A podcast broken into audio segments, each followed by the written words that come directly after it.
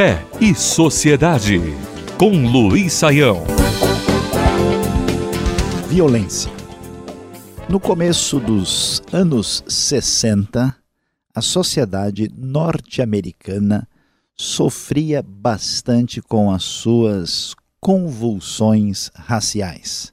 Os afro-americanos viviam numa circunstância legal muito difícil.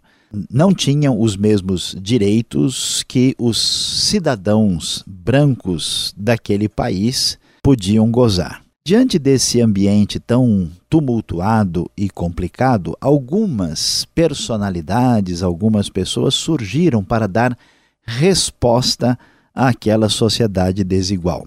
Um dos nomes que se destacou nos anos 60 foi o líder negro americano Malcolm X.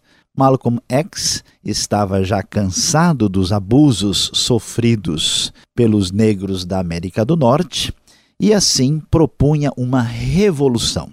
Mas o grande problema é que a sua proposta envolvia uma resistência marcada pela violência mais ou menos no mesmo cenário, no mesmo contexto, surge outro líder afrodescendente que marcou a história de maneira diferente.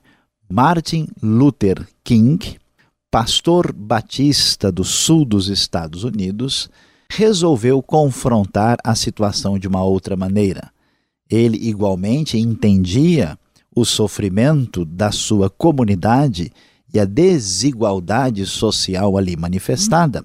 No entanto, a sua proposta era, sim, sonhar com uma América do Norte absolutamente igualitária, mas sem o uso de qualquer violência. Numa resistência pacífica, marcada pela civilidade, Martin Luther King fez grande na história dos Estados Unidos e na história dos direitos civis da civilização ocidental. O que é surpreendente e interessante é que por trás das manifestações de Malcolm X e de Luther King havia, na verdade, uma inspiração religiosa. E a grande verdade é que nos passos do carpinteiro de Nazaré, Martin Luther King pregou uma resistência, uma postura política, uma postura perante a desigualdade bastante firme e bastante decidida, todavia sem violência.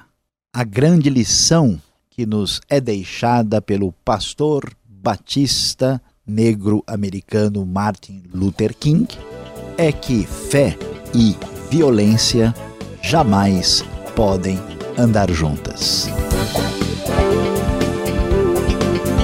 Fé e Sociedade. O sagrado em sintonia com o dia a dia. Realização Transmundial.